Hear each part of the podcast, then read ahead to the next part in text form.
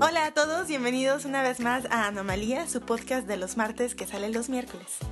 Estamos con ustedes, Alan Acevedo Hola. y Verónica de Santos.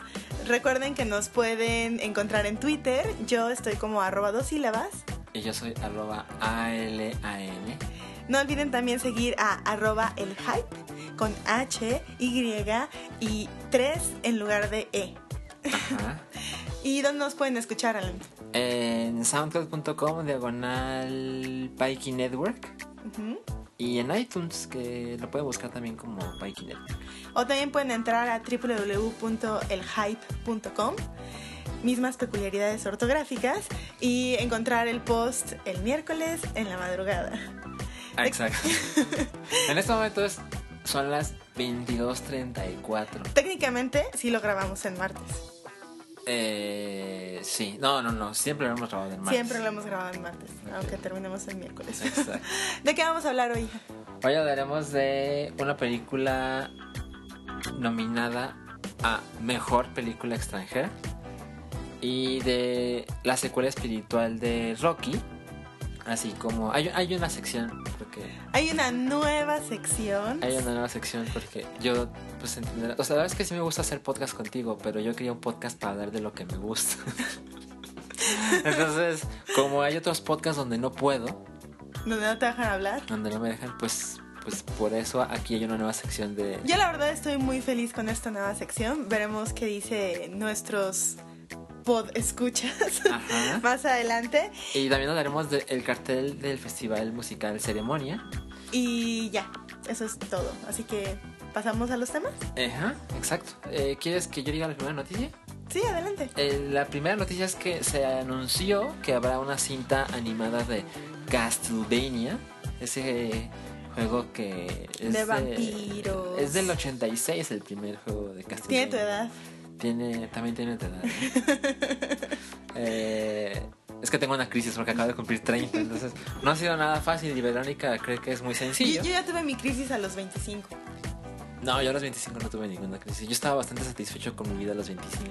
Ca- cada quien sus crisis. Eh, la serie de- va a ser una serie animada de este juego clásico de la familia de los Belmont y vampiros y Drácula. Y a Lucard. Ah, ajá, y a Lucar. Alguien, alguien aquí tiene hermanos mayores. Óyeme, Es- no, yo también lo jugué porque asumes que es de mis hermanos. ¿Jugaste Symphony of the Night? No me acuerdo cuál jugué, pero jugué un Castlevania. Ah, pues es, es- es donde sale Alucard. Eh, es una serie animada que prometieron que va a ser increíblemente violenta, lo cual está muy bien. O sea que no es para niños. Eh, exacto. Bueno, es como, como cuando ves a un niño de cuatro años jugando Grand Theft Auto y la gente... ¡Ah! Na- Nadie hace eso. O sea, es bastante normal. Pero no, no es para niños. Pero hay una razón para creer que va a ser así de violenta y es que el productor de esta serie animada es el mismo productor de Dread. ¿Tuviste Dread? No, no tengo ni idea de qué estás hablando de hecho. El... ¿Viste la película de Sylvester Stallone donde él interpreta a un policía del futuro? Que los policías son los jueces y verdugos. Ah, creo que vi el trailer. Ok, bueno, hicieron una... No es un remake, hicieron una nueva versión. Ok. El 2014 creo. Y es una película bien chingona, bien violenta, donde los cráneos explotan. Sale Lina... Suena algo que te encanta. Sí, sí, sí. Sale Lina Headley, se llama Headley, la chica de Game Lina of. Headley, ajá. Ella es la el villano Ok.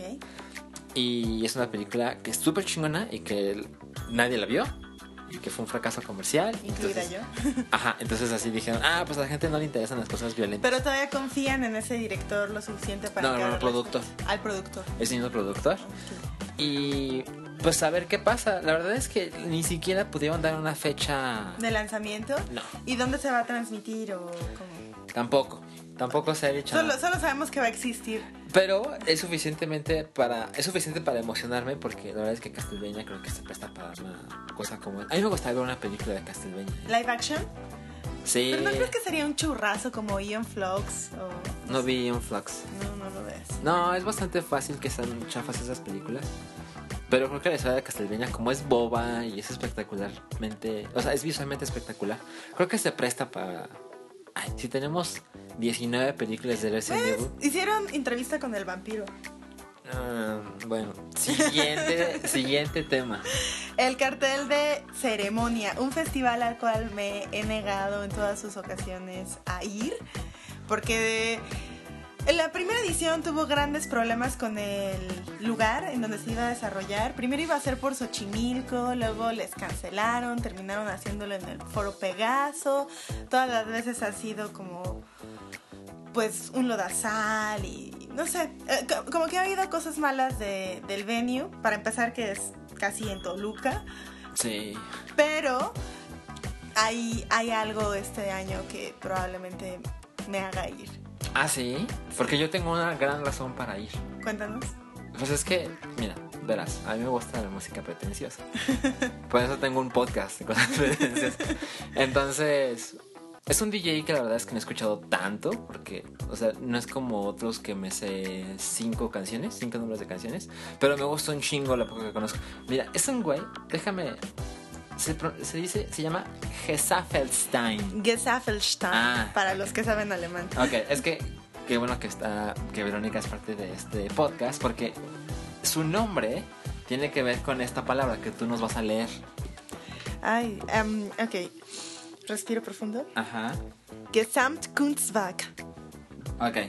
Que yo lo leí, yo lo leería como Gesamtkunstwerk, que significa trabajo de arte total o trabajo universal o síntesis de las artes, pero también Gesaffels, no, Gesafelstein. Ajá. Tiene que, es una función de esa palabra alemana, esa que nunca más diré en mi vida, Con. con Einstein. Ah. Lo cual ya empieza, Es como, soy un genio de las obras de arte totales. A... Ha sido más pretencioso. Exacto, exactamente. No, pues con razón te encanta. Entonces, ajá, el tipo es francés, que bueno, si se meten a su página de Wikipedia, por favor háganlo. Te puedes dar cuenta cómo tocan los DJs franceses. Porque, bueno, es un poco injusto, porque los DJs franceses que conozco o se visten como vagos, O como, robots. Justice, o como robots, que es como Daft Punk. Pero, pero, este, pero es este güey, este güey se viste de, de camisa y saco. ¿no? Y, y, y debo decirlo, está muy guapo. Sí, la verdad es que sí está guapo. Bueno, esa es una razón más para que yo vaya. Ah, no era tu razón. Bueno, pero espera, espera. Pero este tipo eh, tiene, tiene algunos, algunos tags que son de cierta popularidad.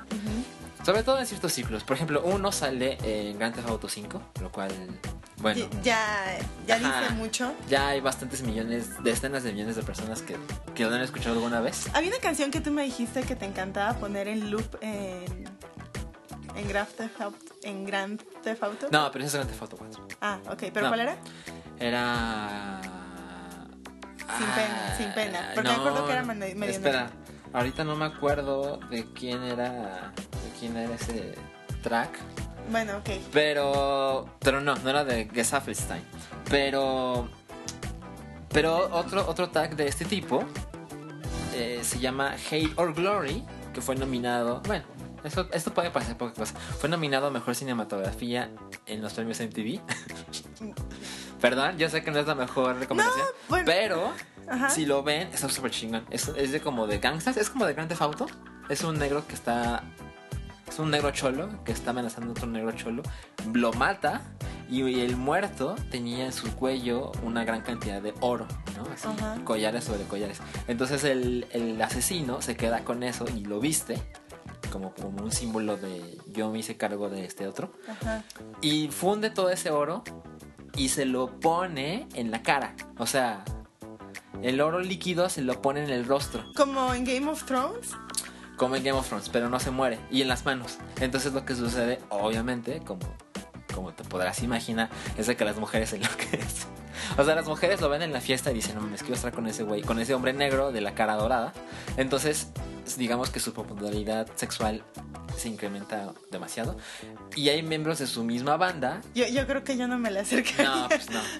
Este, de su misma banda que no soportan esto y lo matan, pero cuando lo matan le dan un balazo en la cabeza, ¿no? Pero se ve la explosión así. La Dorada. explosión más, no, de hecho es una explosión gris, pero se ve como el cráneo se deshace. Llevan muchos temas de canas que se deshacen en Sí. cámara lenta. Y el otro video que me parece que es una es un gran, gran, gran video se llama Pursuit, la canción. Y eso es como. es- intenta simular un- ser una sola toma. Ok, aunque no lo es. Ajá, y se ve. Hay muchas cosas muy extrañas. Pero según como yo interpreto el video, es la el dominio de las máquinas sobre los hombres a través del tiempo. Entonces Ajá. se ve una, una escultura en un museo donde se ve que tiene un brazo robótico Ajá. dorado. Y luego se empieza a hacer la, la cámara hacia atrás y se ve las armas, se ve lo, se ve una formación militar, que es como el paso de, de la milicia en la humanidad, pero cómo es reemplazada por las máquinas, porque luego se ve que están en un laboratorio, unos científicos. Tanques, drones. Ah, se ve un jet, por ejemplo, suspendido en el aire. Y luego la, la cámara se sigue moviendo salen unas mujeres desnudas. Honestamente no sé por qué. Y luego se ve que la cámara está saliendo como si yo hubiera entrado sin que tú te hubieras dado cuenta de un auto. Fondo blanco, negro, Pretencioso, dorado. pretencioso, pretencioso. Pretencioso a madres, pero muy bonito. Ok, lo voy a buscar. El track es bien chingón. De hecho, lo voy a poner en el post porque la verdad es que sí. Si usted no lo ha visto, debería verlo. Y ese güey Va a estar en la ceremonia. Que según entiendo, es la primera vez que viene a México. Yo no tengo idea, pero te creo. ¿Y quién, tú, tú quién quieres ver? Yo quiero ver, por un lado, a quien todo el mundo quiere ver, al headliner que es a Disclosure, porque la verdad es que me gusta un chingo su música. Sí, ¿Te, te puedo dar un spoiler? sí. Va a estar aburrido. ¿Por qué? Porque Disclosure en vivo debe ser aburrido. Ay, no sé. Yo también los quiero ver, ¿eh? Pero Pues, tengo esa sospecha. pues, ahí ha de estar muy divertido tu Gesaffelstein. Ay, seguramente sí, ¿eh? Seguramente sí. Pues mira, no va a estar más divertido que la otra banda que tengo muchas ganas de ver. Y se llama Titán. Y es una banda mexicana. Y es, tiene una canción que cada vez que la recuerdo, no la puedo dejar de tararear durante semanas, semanas enteras. Oye, pero Titán, ah, yo me enteré que es el reencuentro. Sí, es una banda noventera, así... Me parece que se crearon en el... eh, sí, se juntaron en el 92. Son eso que se llamaba la... eh, la invasión norteña o la avanzada norteña, algo así. Es del tiempo de Plastilina Mosh, por ejemplo. Súper noventero. Como... Mira, debería, debería gustarte. Es como Daft Punk, es como nada. O sea, es, es tecno, es electrónica, pero con mucha nostalgia, con mucha reminiscencia, muy vintage. Mira, a ver, cu- una vez tú me pusiste esa canción que estás diciendo. Y cuando alguien canta Yo te quiero mi corazón, no piensa en Daft Punk, ¿eh? Es porque eres un. ¿Cómo se dice? Malinchista. Ah, no, sí soy, absolutamente lo soy. Yo una vez vi a Mosh. Francamente, francamente, no están al nivel de Daft Punk. Pero Ah, bueno. tengo. Mira, sí pagaría los 800 pesos que vale ese Una- boleto. una nomás aclaración para obvia. bailar esa canción. En Está, vivo. bueno, los boletos en este momento, porque si costaba, si, si compramos tu boleto antes De que se anunciara el cartel. estaba bien barato, costaba 490 pesos. Pero bueno, la verdad es que, Hombres de poca fe. ay, la verdad, es- la verdad yo sí. La verdad es que yo no esperaba que estuviera tan bueno el cartel. Pues mira, la verdad es que yo, yo, Alan Joseph Acevedo Barajas, yo no diría que está bien bueno el cartel. Lo que pasa es que quiero ver a Gesaffelstein. Pero por ejemplo, va a estar Disclosure, que bueno, sí lo quiero ver. Me voy a aburrir. Va a estar una cosa. Ay, perdón. Si usted sabe de qué está hablando, yo no. Pero sale Nas, Flum. Que hoy, hoy una chica de mi trabajo dijo: No mames, va a estar Flum. Así, y, y se veía muy entusiasmada. Parece Es que como cuando tú dices, no mames, va a estar Gesaffelstein. Ah, Exactamente, exactamente. Va a estar Titán, que ya mencionaste. Va a estar RL Grime, Bob Moses, Classics. ¿Qué es esto? La verdad yo no, No tengo, idea. ni idea. Está Thundercat, que también la chica de mi oficina se emocionó. Eh, Alice, no Alice, ¿eh? desafortunadamente. Anderson, Pack, es la misma palabra. Anderson Pack and the Free Nationals. ¿Dónde sacan esas bandas? Mira, la verdad. Ana Lunoe, Álvaro Díaz y C. Tangana. Mira, ok. Yo quiero ver a Disclosure y a Gesaffelstein. Y. Y con eso estoy bien. Ahora, los precios. En este momento, hoy 2 de febrero de 2016, cuestan 690 pesos general. No, no, no, perdónenme. 810 pesos general. Y 1400 el VIP. ¿Y cuál es la diferencia? La diferencia entre el VIP y el general, la verdad no lo sé, pero si tomamos en 400 cuenta... pesos. No, seis, 590 pesos. Pero si tomamos en cuenta el Corona Capital como referencia, pues el VIP lo que te puede ofrecer es esto. Más baños, más limpios, más cerca. Y ya. Ya. O sea, porque te ofrecen lugares y ciertos puntos más altos. Pero la verdad es que eso es... Ah, no, a mí se me hace una... Perfectamente irrelevantes. O sea, si, si te dejan estar nada más con... Bueno, y además, estos son precios antes de los cargos de Ticketmaster. Exactamente, exacto. Y eh, en la segunda etapa van a costar, por ejemplo, el general va a costar 950 pesos, que son 140 pesos más.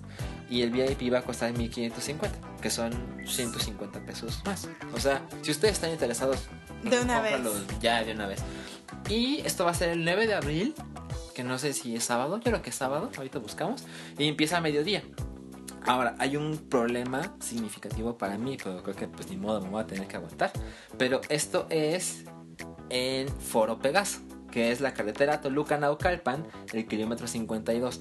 La verdad yo nunca he ido al Foro Pegaso, Yo tampoco. pero Yo- yo me imagino que tiene que haber un modo sencillo de llegar, ¿no? Pues a lo mejor ponen como camiones o algún tipo Alguien de me servicio. dijo algo que eh, tiene bastante lógica, que dice, ah, seguramente hay camiones que salen desde observatorio.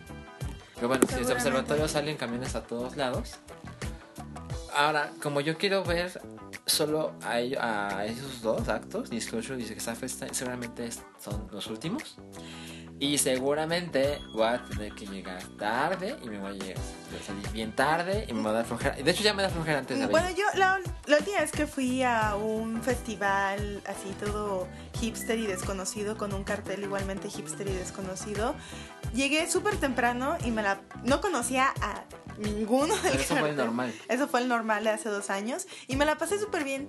Pero el normal está más cerca de tu casa. Sí, eso sí. O sea, Pues ya veremos. Ah, es que yo ya me vi así llegando a mi casa a las 4 de la mañana. De mala. Quédate en Toluca. No.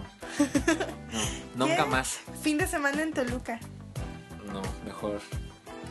Pues yo, mejor. yo nunca he ido. En fin. Pero bueno, eh, la verdad es que creo que va a estar chingón. Ceremonia es un festival que lleva poco tiempo, el primero fue en 2013, pero siempre trae bandas... Esta clase de bandas raras, pero con un par de headliners que es así como, ay, sí tengo ganas de ir. Sí, y es, ha estado mejorando, le, ha estado, le han estado echando ganas. Sí, eso creo. Bueno, nuestra siguiente noticia es la sección En la sección Notición Pokémon. Notición Pokémon. Notición Pokémon es el nombre de la sección. La verdad es que me tomó... Fue un estudio de mercado para llegar a ese nombre. Tardaste Y... días enteros pensándolo. No, no, no. Lo, lo dices como si hubiera sido un esfuerzo individual. Fue un trabajo de equipo. Fueron cientos de personas, cientos de familias involucradas. Tuviste asesorías. Asesorías internacionales, llamadas a Hong Kong. Y Notición Pokémon es el nombre que se quedó. Y es que aquí sí se puede darle Pokémon. Entonces estoy comprometido a que una vez a la semana, que es cuando sale Anomalía, el podcast de los martes que sale los miércoles, habrá por lo menos una nota Un notición Pokémon. un notición Pokémon. Y pues es el año del 20 aniversario, así que solamente va a estar sobra. es el Y año del jubileo de Pikachu. El jubileo, es una gran palabra. ¿Qué significa jubileo, sabes? Pues viene de Jubilus, que es felicidad. Es como jubilación. O sea, es un año de felicidad. Es un año de fiesta. Felicidad, sí. ¿De ahí viene de jubilación? Sí, también. No, pues en México eso es. Recuerda que yo estudié letras. No, sí, me acuerdo, por supuesto. Este, bueno, quiero hablar de dos cosas. La primera es bastante sencilla, que se anunció que en la conferencia del Game Developers Conference, que va a ser en San Francisco, entre... Déjame ver, aquí tengo exactamente la fecha. Entre el 14 y el 18 de marzo, en San Francisco, va a ser el Game Developers Conference. Y ya se anunció que en alguno de esos días, aún no se dice exactamente cuál, pero entre el 14 y el 18 de marzo va a haber la conferencia de Niantic que es la compañía que desarrolló Pokémon Go. Pokémon Go es este juego para Que todavía no móviles. sale. Exacto, para móviles, donde vas a poder capturarlos.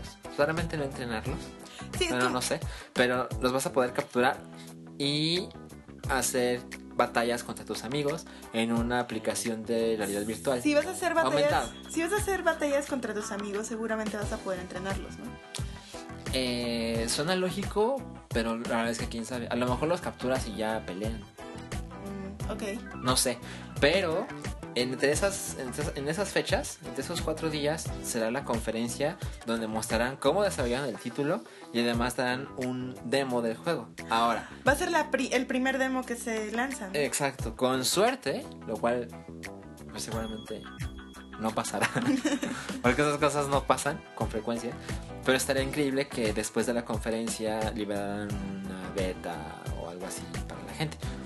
No creo. No Seguramente vamos a ver videos y nos vamos a Tal vez en el E entusiasmar. E3. No, en el E3 seguro, pero pero eso eh, esto era interesante porque pues falta relativamente poco, falta mes y medio. Y, y, pues a ver, a ver qué se muestra en esa conferencia. Pero lo que también quería platicar es que se anunció algo que era obvio, pero que mucha gente no se había dado cuenta. Es que va a salir Pokémon Tournament, que es un juego de peleas de Pokémon en Había 3D. oído hablar de ello. Ajá, que va que va a ser Namco, que son los creadores de otros juegos de pelea de 3D. Y como Tekken, por ejemplo, por eso Tekken. He escuchado Pokémon- muchas veces Namco Bandai. Ajá, exacto, Namco Bandai es el nombre real de la empresa. Y entonces van a vender un control para la versión de Wii U que es bastante similar. No es idéntico, pero es bastante similar a la- al, a la- al control que se usa en el juego en máquinas, en arcadias, en maquinitas. Porque el, juego- el juego ya está en Japón en maquinitas hace bastantes meses. Entonces es un control grande, ancho, con un pad, o sea, una cruz. Cuatro botones, eh, digamos, A, de B, juego. Y. Ajá. Y cuatro botones de Select Start y esa clase de cosas. Ok. Es un juego, es un control que van a vender para la versión de Wii U. Y va a costar 25 dólares. Y ya anunciaron que ese control no va a servir para nada más. No, bueno. O sea, no, no va a ser compatible con nada. Y lo super quieres. No, no, no, no. no, no. ¿Tienes dignidad? E- Ese es el punto. Que a pesar, de, a pesar de que sí, o sea, yo soy la clase de persona que compra más de una vez un juego por tonto. eh, esto no lo voy a comprar. Porque es un juego, es un control que nada más sirve para un juego. Y ya, ya anunciaron que por alguna extraña razón solo va a ser compatible para el jugador 2. O sea, si eres, si eres el jugador 1, tienes Tienes que jugar con el. con el gamepad. Ajá. Ajá. Pero sí, pero por ejemplo, si de repente juegas solo, Tienes que usar el gamepad. ajá, tu control ni siquiera lo vas a Qué poder. extraño. Es de esas cosas que hace Nintendo nada más para venderte plástico. Pero va a costar 25 dólares, lo cual no sé cuánto signifique en una tienda mexicana. Porque bueno, A, 25 a dólares. como vamos, va a significar mil pesos. 25 dólares son poco menos de mil pesos. No, perdón, de 500 pesos. Ay, mil pesos. No. Todavía ¿Cómo vamos? todavía no. Para cuando llegue. Pero si cuesta como 500 pesos el tipo de cambio actual sin tomar en cuenta la ganancia de las tiendas, pues no me sorprenderá que esté como en 600, 650 pesos el control. Además los controles son caros. O sea, los controles los venden en 900 mil pesos y la gente los paga porque no hay de otra, no lo necesitas. Pero en esto no lo necesitas y ya sé que se ha vendido un chingo. Bueno, se ha prevenido. Oh, No lo hagan. Mi consejo es que no lo hagan. Jueguen con... su gamepad. Ajá, con Y su si, y gamepad. si tienen visitas, pues que jueguen con los controles normales del Wii U. Ajá, porque seguramente va a ser compatible con el control pro y demás. O sea, no, no hay necesidad. Y además está feo, ¿eh? Está, está feíto. Sí, ya lo vi y está. Pero mira, es ese tipo de cosas que para los coleccionistas de Nintendo dentro de 20 años va a ser un, Sí, sí. una joyita. es- eso lo puedo entender. Pero, pero mientras tanto, Bueno. Y nuestra última noticia de, de la sección de noticias es que Valeria Luiselli, una escritora mexicana, es finalista en los premios National Book Critics Circle Award, que es algo así como... ¿son como los Oscar de los libros. Mm, no, porque en los Oscars los actores votan por actores, los editores votan por eh, otros editores, ¿no? Los trabajos de edición. Y en este caso son los críticos. Es, una, es la Asociación Nacional de Críticos de Libros o de Críticos Literarios de Estados Unidos. Y dan estos premios cada año. La verdad es que no me queda claro si tiene o no una bolsa en efectivo. Me parece que no. Pero sencillamente el, el estar nominado ya es como gran cosa. Ajá. Y ganarlo es de verdad mucha más gran cosa. Eh, estos... A ver, espera, ¿es el premio más importante literario? Bueno, no, está el Nobel de Literatura, que es como el, el Everest de los premios. Mira, como la literatura se escribe en distintos idiomas, ¿no? Y es como inherente al idioma en el que se escribe, eh, hay distintos, eh, distinta escala o distintos premios importantes en cada una de las lenguas. O sea, en español, por Ah, ejemplo, está el premio Phil de Literatura, que es de los que tienen más bolsa económica. Está el premio Príncipe de Asturias. Bueno, ahora Princesa de Asturias, desde que abdicó el rey Carlos y subió su hijo. Bueno, no me acuerdo cuál. Abdicó el rey, subió a su trono el que está casado con Leticia y ahora el premio se llama Princesa de Asturias por su hija. Bueno, en fin, ese también existe. Eh, y en inglés hay como una polarización porque está, por ejemplo, el, el premio Man Booker en, en Reino Unido, el Man Bookers, perdón, y en, en Estados Unidos está este premio, pero también está el premio Pritzker, que también lo dan a ficción y hay como muchos, pero este es de los más importantes. Y para que se den una idea, son cinco nominaciones por cada sección. Hay seis secciones. Hay ficción, no ficción, autobiografía. O sea, categorías. sí, categorías. Eh, ficción, no ficción, autobiografía, poesía, crítica y biografía. Ok. Valeria Luiselli está. Valeria Luiselli está mm, como finalista en la categoría de ficción por una novela que se llama en español La historia de mis dientes. Eh, para, el requisito para entrar en esta o para ser nominable es que el libro se haya publicado en el año anterior, en este caso 2015, por primera vez en inglés.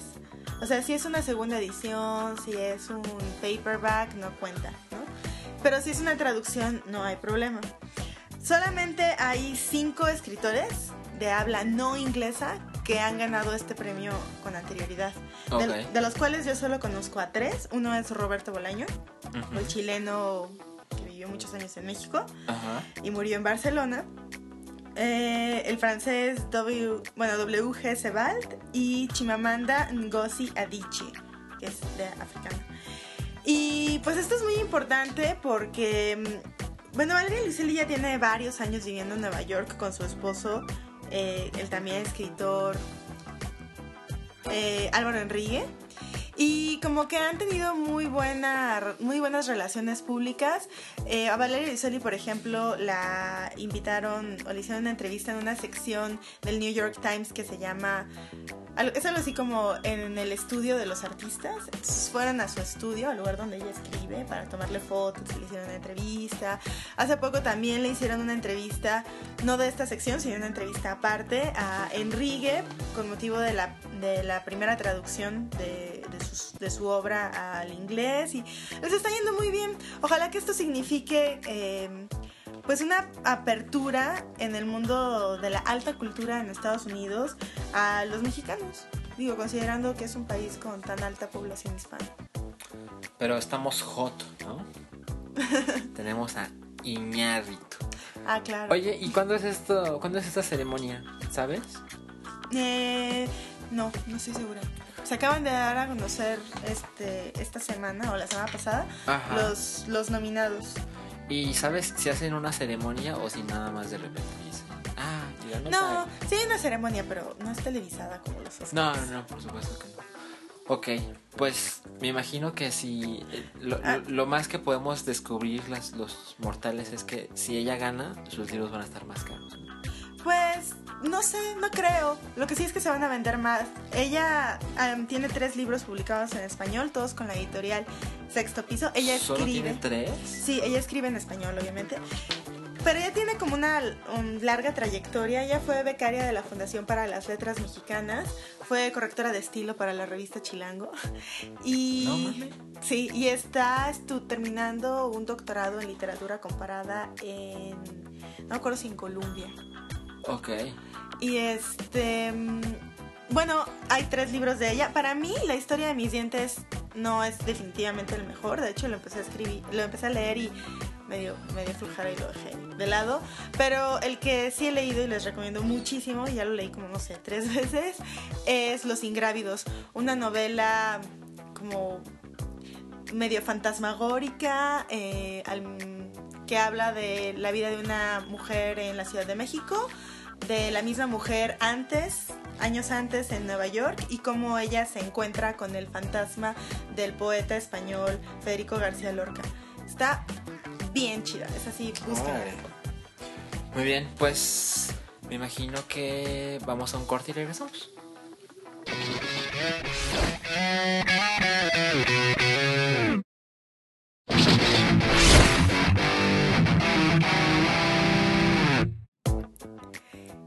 Estamos de vuelta en Anomalía para hablar de las cosas que hemos visto recientemente en la última semana. Y por fin, por fin es momento de hablar de... Cine turco. Alan, este, este podcast estás muy consentido. Eh, pues mira, ya, ya quítalo porque nos lo van a quitar de SoundCloud. Este, pues es para cumplir un sueño, te lo digo yo conozco. Siempre decía, ay, tu pinche podcast de cine turco. Y, y sí es de cine turco. Esta vez sí es de cine turco. La verdad es que yo no recuerdo haber visto mucho cine turco, ¿eh? Yo he Pero- visto un par de películas, pero también he visto películas alemanas de turcos inmigrantes. ¿Cuenta? Ah, yo creo que sí. De hecho, esta película es una producción turco-francesa. Eh, la película es Mustang. Y está nominada a Mejor Película de Habla Extranjera en los Oscars. Exacto. Y te voy a pedir, por favor, que tú pronuncies el nombre de la directora, porque yo no tengo esas capacidades. Am, pero yo no hablo turco. Ah, el nombre no- es absolutamente turco. Eh, pues sí. Y además es un director. Es director. ¿Es director? ¿No? ¿No? Es directora. ¡Ah! En verdad es directora. Perdón. Estaba equivocada. Pero bueno, en, en, en, en Imal turco es Deniz Gamze Erguven. Sí tengo un amigo que habla turco, pero, pero no, no le pregunté cómo se decía. Ajá. Y es una película de que, que- que afortunadamente aún no llegamos a la parte de la cartelera, pero se estrena en la Ciudad de México este viernes. Sí, así es. Nosotros ya la vimos por otros medios. Guiño, guiño. Ajá, es una película de 1 hora 37 minutos. Para que no se vayan dando una idea de. O sea, no es tan pretencioso como Gesaffelstein, se los juro. Y, y es una historia bastante sencilla. Es una historia de cinco hermanas. De. Entre, ¿qué será? 12 y 17 años. ah, baja más o menos. No, yo creo que la niña chiquita es men- tiene menos de 12. Menos de ¿eh? 12. Sí, pero la, la niña chiquita tiene la cara de cara de Levin. Sí, no, ca- cada, vez que la veía yo pensaba, ¿qué hace cara de la hija, la clon de cara de Levine en la pantalla? Ajá, porque tiene la cara de cara. Pero Todas, todas las actrices eh, que hacen los papeles de las hermanas son súper bonitas, sí, siguiendo la como el estereotipo de que las mujeres turcas son súper hermosas. ajá. Y esto tiene un juego, esto tiene algo que, que ver con la trama. Sí, porque Es la relevante. trama es acerca de estas cinco hermanas que no viven con sus padres, los cuales podemos asumir que están muertos, Viven con su abuela y con su tío. y con su tío, pero... Y, y ellos, eh, ellos son responsables de estas niñas y todo inicia en que ellas terminan su curso escolar. Sí, es que el, inicio del verano, como me parece que está, como es una coproducción francesa, me parece que la, la manera en la que inicia la narrativa está pensada para impresionar a los a la audiencia occidental, porque inicia con unas escenas que como uno como occidental piensa, ay, el verano, la juventud, las vacaciones y Sí, eso es lo que pasa. Las niñas salen de, clases, de su último día de escuelas, y se, se van a pasarla bien, en, las hermanas. En, entre, una de las cosas que hacen es que van a la playa. Ellas viven en un pueblo en el norte de Turquía, costero. Entonces van a la playa, se meten al mar, llegan unos amigos, empiezan a jugar todos. Luego se, se van, eh, van caminando hacia su casa y se meten como a la huerta de un vecino, se roban unas manzanas, el vecino las apunta con un rifle y se van corriendo. Llegan muertas de risa a su casa y entonces... Entonces son eh, recibidas por la abuela, quien decide ponerlas en su lugar, porque cómo es posible que hayan... De hecho hay, hay una, hay una línea que básicamente dice esto, que cómo es posible que hayan puesto sus vaginas tan cerca de los cuellos de los muchachos. ¿Cómo es posible que se estaban masturbando con las nucas de unos muchachos? Exacto, porque ellos pues las cargan, como cuando juegas en una alberca o en el mar. Ajá, eh, como luchitas. Ajá, alguien se sube en tus hombros y forcejean a ver quién ahoga al otro. Eh, Pues es lo que pasa en la película. Y, Y nosotros es- como occidentales los vemos todo como, ay, pues son unos jóvenes jugando en el mar y se acabó. Pero la abuela recibe esa historia porque se lo cuenta el pueblo y ella se siente muy humillada porque sus nietas estaban haciendo ese acto depravado. Entonces decide pegarles una por una porque de hecho las mete a, a- Una a una habitación. habitación, le pega y luego la saca y mete a otra y le pega y así. Entonces es la historia de estas chicas de cómo se niegan a recibir esa clase de abusos. Pero esto desencadena un. Esto desencadena un- una situación de cautividad de ellas. Eh, el tío también se entera, alguien va y le chismea y las quiere matar prácticamente. Y empiezan a poner literalmente rejas por toda la casa, les quitan sus celulares, les quitan la computadora, convierten la casa en una especie de harem. Ajá. Y deciden que es momento de casarlas.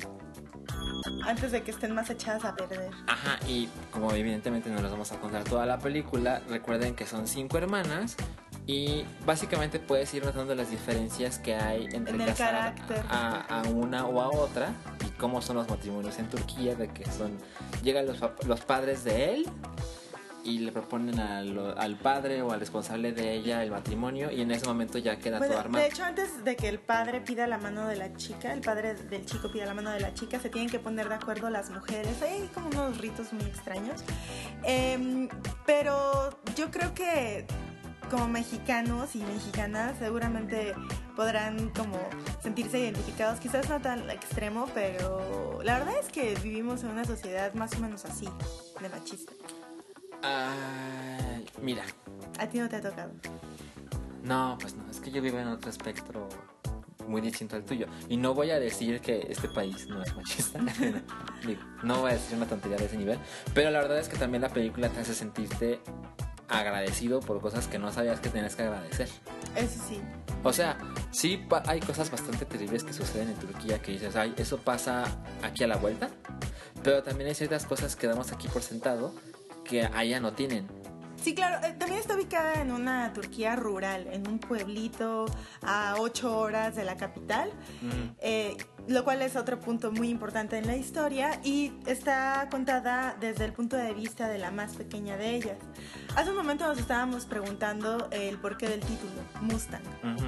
¿no? Mucha gente pensará en el auto de Ford, pero yo creo que se refiere, así como el auto de Ford también, se refiere a esta raza o a este grupo de caballos casi salvajes que viven en las planicies de Estados Unidos y que son descendientes de caballos que se escaparon de los primeros colonizadores.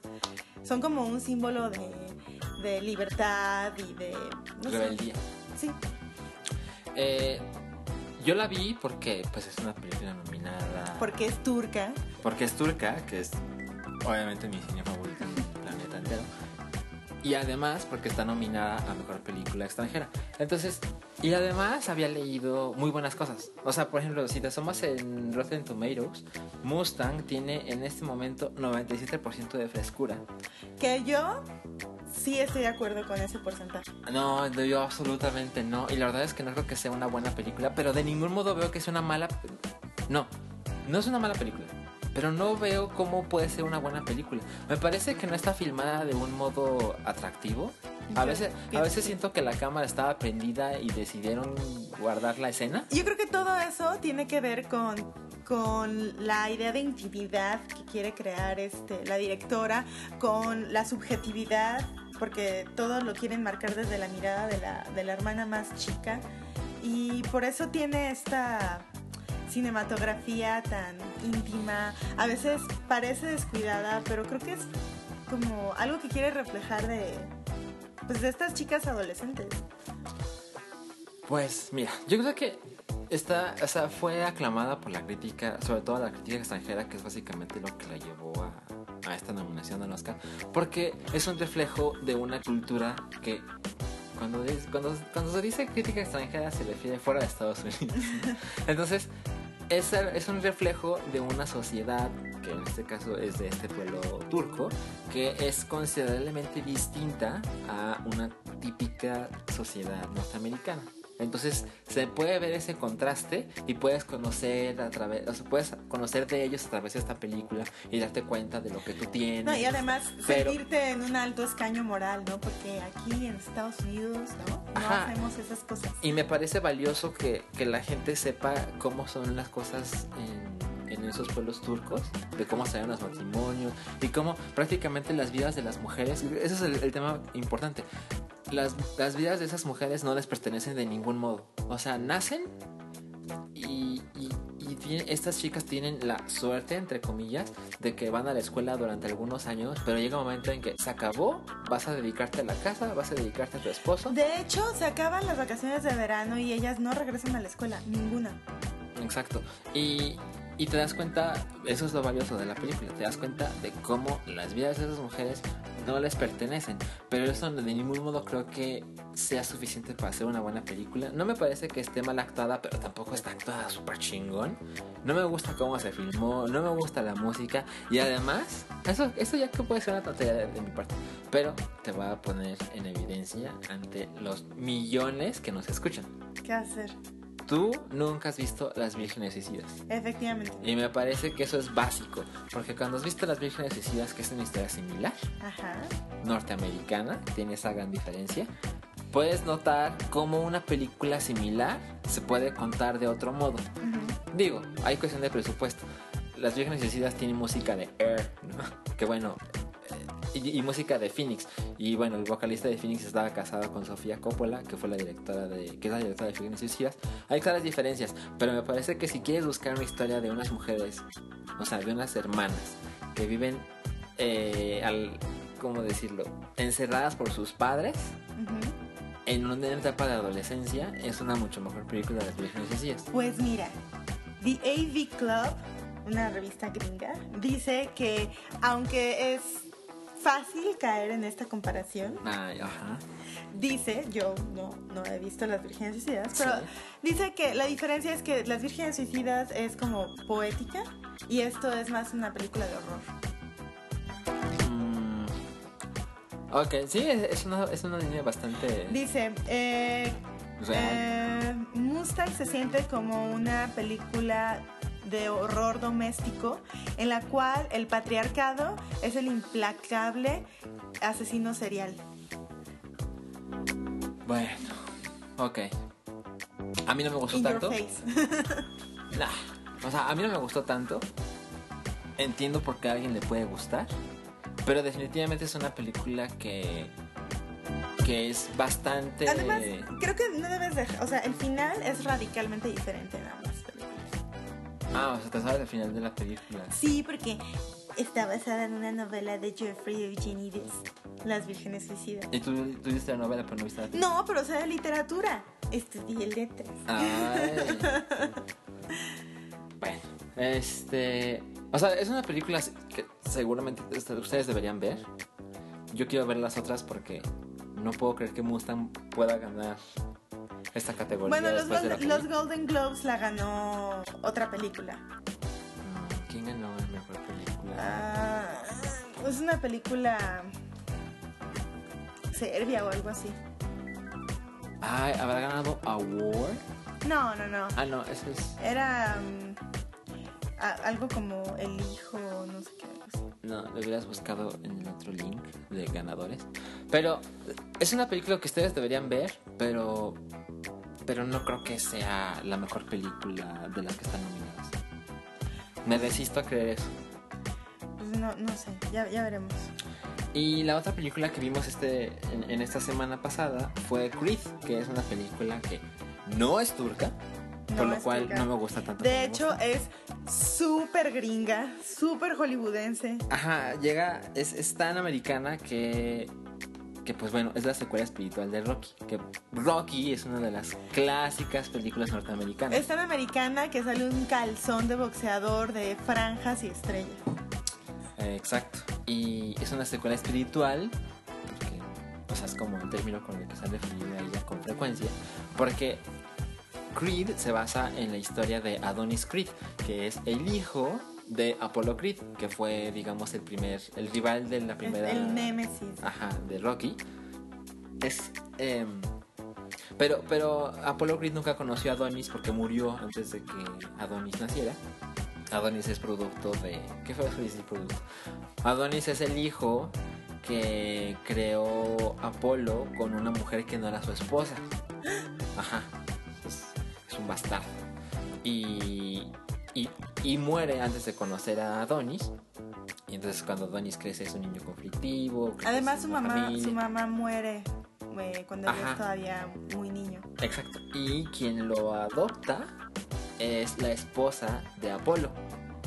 Lo cual a mí me parece que es algo muy cabrón que no se ha mencionado mucho. Un Es- acto magnánimo. Ajá, es adoptar al hijo que tuvo tu esposo con otra mujer. ¿No? Está bastante cabrón. Entonces ella se decide hacerse cargo de él. Ella tiene la vida resuelta. Claro, porque tiene el dinero de Adonis. Ajá, y Adonis empieza a tener una vida resuelta. Llega hasta la adultez de un modo que se ve que el dinero no es ningún problema para él. Tiene un trabajo de oficina, lo acaban de ascender. Pero a él le gusta el boxeo. Se escapa a Tijuana para boxear. Ajá, él trabaja en Los Ángeles, pero se escapa el fin de semana a Que Tijuana. cabe destacar que según eso tiene 16 peleas invicto en Tijuana, pero en Estados Unidos le cuesta trabajo vencer a un pelele cualquiera en un, en un gimnasio.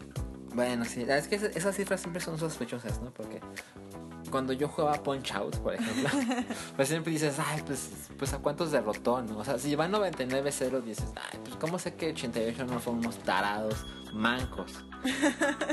Pero bueno, no, no lo No, no, pero yo lo, yo lo decía por el racismo. O sea, lo que está implícito es que los boxeadores mexicanos son de juguete, no sirven para nada. No, yo creo que se hace demasiado cruel porque el boxeo mexicano pues no te lo conocido en el mundo. Y lo que pasa es que pues él va a unos lugares de mala muerte donde evidentemente no pelean, digamos, boxeadores Pero reconocidos. también va a lugares de mala muerte en Los Ángeles y en Filadelfia. Bueno, sí, o sea, sí yo tu punto, pero me parece que no Ay. tiene suficiente Ay, ay. exposición como para decir que es racista. Bueno, Ya es buscarle demasiado. no, yo no creo. Creo que es bastante evidente. Pero bueno, pues es que sí. ellos quieren contar la historia de eh, un boxeador. Un gran boxeador americano que lleva un calzón de franjas y estrellas. Exactamente. Y para eso, pues menosprecias a los mexicanos. Es, No, me es pare- evidente. Bueno, No, no estoy nada de acuerdo, ¿eh? O sea, le estás dando demasiada importancia a un segmento minúsculo de la trama. Yo creo que es un argumento que, que incluso utilizan para validarlo como boxeador cuando tiene el gran deal de pelear con el güey de Liverpool. Pero, ¿por qué dices eso? O sea, si dicen que, ah, este güey lleva un récord de 16-0 peleando en México y Lo- le dicen como. Lo que, el "Qué promo- cabrón". lo que el promotor le dice es, mira, tú tienes 16 victorias en Tijuana. Vamos a decir que llevas 17 victorias invicto, contando la primera gran pelea del- de la película. ¿Y quién va a saber que 16 de esos son mexicanitos ahí de Tijuana? Eso es lo que le dice el promotor. Eso no es lo relevante de lo que estamos hablando. Ok, volvamos a Sylvester Stallone, nominado a Mejor Actor de reparto. Ajá, que Rocky Balboa es quien entrena a Adonis Creed. Y Adonis Creed pues primero quiere luchar, hacerse un nombre, por eso no quiere usar ese apellido, pero las cosas terminan yéndose por otro lado. Hay dos grandes peleas, que la primera me parece que está muy bien filmada, desafortunadamente la segunda no tanto. Y creo, tomando en cuenta lo que hablamos, creo que fue en el podcast pasado, de este hashtag de Oscars So White y cómo la academia se ha visto involucrada en dos años consecutivos en no nominar a alguien de raza negra en actor, No, deja tú de raza negra, de cualquier raza que no sea blanca. Ajá, exactamente. Este, me parece que es increíble que no hayan nominado a Michael B. Jordan, que bueno, así- es nombre real, ¿eh? Así se llama. Michael B. Sí. Jordan, ajá, eh, como mejor actor. Y yo incluso pondría a Creed como mejor película. Es decir, Yo creo que estás muy emocionado. la verdad es que sí. La verdad es que sí hubo. Hubo como ocho momentos en los que dije, ay, güey. Ya, o sea, mi. Mi corazoncito está latiendo muy fuerte. Ajá, exactamente. Por cuestiones completamente personales que es inevitable descubrir en. Cuando estás viendo una película. Conectarte. Ajá, exacto. Se pierde bastante la objetividad. Pero de todos modos creo que está muy bien filmada, está muy bien contada la historia. Y toma- no creo que sea la mejor película que he visto del año pasado. Pero me parece que sí está en el top 5. Yo creo que está muy formulaita. O sea, y eso le funciona. Porque, pues es una película de ir formando. O sea, es como, sí. Es, es un tipo que se va formando poco a poco y llega el gran momento de la prueba y tiene a su mentor y tiene a su noviecita. Que e- ella me cae, o sea, ese personaje me cayó muy bien. Ajá. La verdad es que me cayó muy bien porque es como ruda y... Tú dices que se parece a Rihanna. ¿Y dónde? Sí, es claramente bien. Pero ¿dónde está la fórmula? Porque, bueno, la fórmula, Rocky. Fórmula es, este güey no, viene desde abajo, tiene una esposa, pelea con el, con el campeón. Afortunadamente en Rocky, pierde. Aquí también pierden. No debiste haber dicho Ay, eso. perdón. Claramente no debiste haber dicho eso. Pero, es... No, no mames, ¿cómo pudiste haber dicho eso? No, no, no, no, no, dejémoslo así. Es, es parte de la, de la fórmula de Rocky, sí, pero tiene suficientes cosas para cambiar la... Para cambiar la perspectiva, porque definitivamente rejuvenece la historia. Yo lo que veo en Creed es que lo hicieron bien, al igual que lo hicieron bien con Star Wars el episodio 7. Así, es como la misma historia anterior de la franquicia, revolcada, Puede ser. para sí, renovarla. Seguro. Pero le da a los fans todo lo que les gusta de la franquicia, solo que en el siglo XXI, solo que con smartphones. Yo, yo no sé, yo no soy fan de Rocky, ¿eh? Pero, pero esta me gustó mucho. Y ya se confirmó que va a haber secuela que se estrenará en 2017. Sí, está bastante hecha para tener secuela. Y el director, que según recuerdo se llama Ryan Coogler, va a ser el director. Me parece que es un movimiento mercadológico. No los culpo por hacerlo, pero el mismo director será el director de Black Panther, de Marvel. Ah, mira. Entonces, ya sabes, con Wonder Woman quería que le dirigiera una mujer, ya consiguieron quien le dirige. Con Black Panther quería que le dirigiera un hombre negro, ya tienen al hombre negro para hacerlo. Entonces, no los culpo, no creo que eso de ningún modo garantice o que dé argumentos para decir va a estar bien chingona. No porque sea negro, un hombre negro, pero como Creed está chingona, me dan ganas de ver lo que va a hacer con Black Panther. Porque, por ejemplo, las escenas de acción de Creed están muy chingonas. Sí, sí está bien. Entonces se ve que es un tipo que entiende cómo No, filmar estas y, y que además tiene como cabida para el humor, ¿no? Ajá, exacto. Está, está lejos de ser una historia. Tiene sus partes dramáticas, tiene sus partes chistosas, pero hay un, hay un justo equilibrio de, de ambas partes. Pues esa es como la gran película no nominada o no lo suficientemente nominada. Yo creo que cuando le den el Oscar a DiCaprio, ese Oscar debió ser de Michael B. Jordan. Así. Así lo pongo. No, pues yo creo que sí estás exagerando, pero Bueno. Eh, Michael B. Jordan no se comió un hígado de bisonte crudo. No, oja- ojalá esa fuera razón suficiente para ganar un Oscar. Y, y pues falta la cartelera. No recuerden, no, no, olvi- no recuerden, no, no olviden que aún tenemos boletos para ustedes. Tienen que descargar la aplicación Cinemas.